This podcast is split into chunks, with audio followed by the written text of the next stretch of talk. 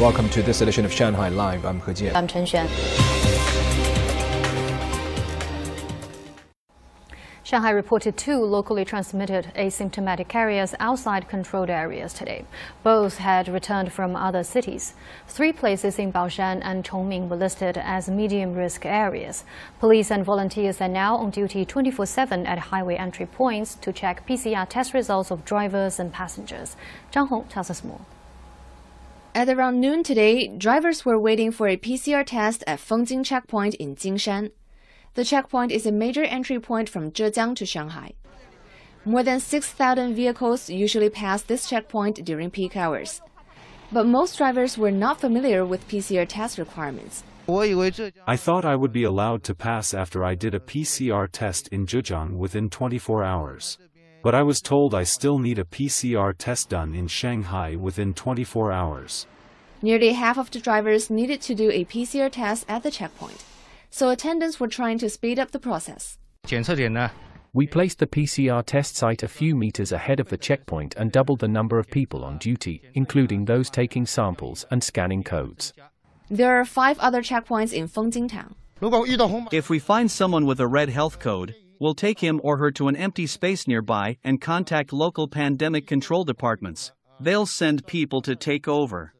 Elsewhere at the Nanqiao exit on the Shanghai Jinshan Highway in Fengxian, a PCR test kiosk was also set up, with volunteers handing out cards reminding people to do one PCR test a day for three days upon entering Shanghai. Zhang Hong, Shanghai Live. Non-fungible token versions of Wukang Building went on sale at noon today. This was the first time an NFT product was released of the historic building. Each token costs 12 yuan and are sold on the Alipay mini program Topnod. All 10,000 tokens were sold out within four minutes after going on sale. The digital token shows off the French Renaissance architecture style of the eight story building.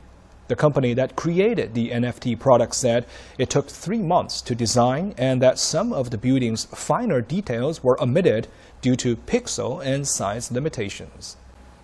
Ukrainian media reported that the cities of Kiev and Nikolaev were attacked by Russian armed forces today.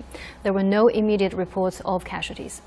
Also, the Director General of the International Atomic Energy Agency, Rafael Grossi, yesterday arrived in Kiev after holding talks with Russian officials on setting up a protection zone around the Zaporizhzhia nuclear power plant in Ukraine.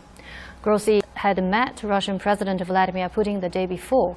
Russian officials said the Zaporizhzhia nuclear plant will switch to Russian nuclear fuel after its current reserves are spent. Putin today attended the sixth summit of the Conference on Interaction and Confidence Building Measures in Asia, which is being held in Kazakhstan. He will meet Turkish President Recep Tayyip Erdogan.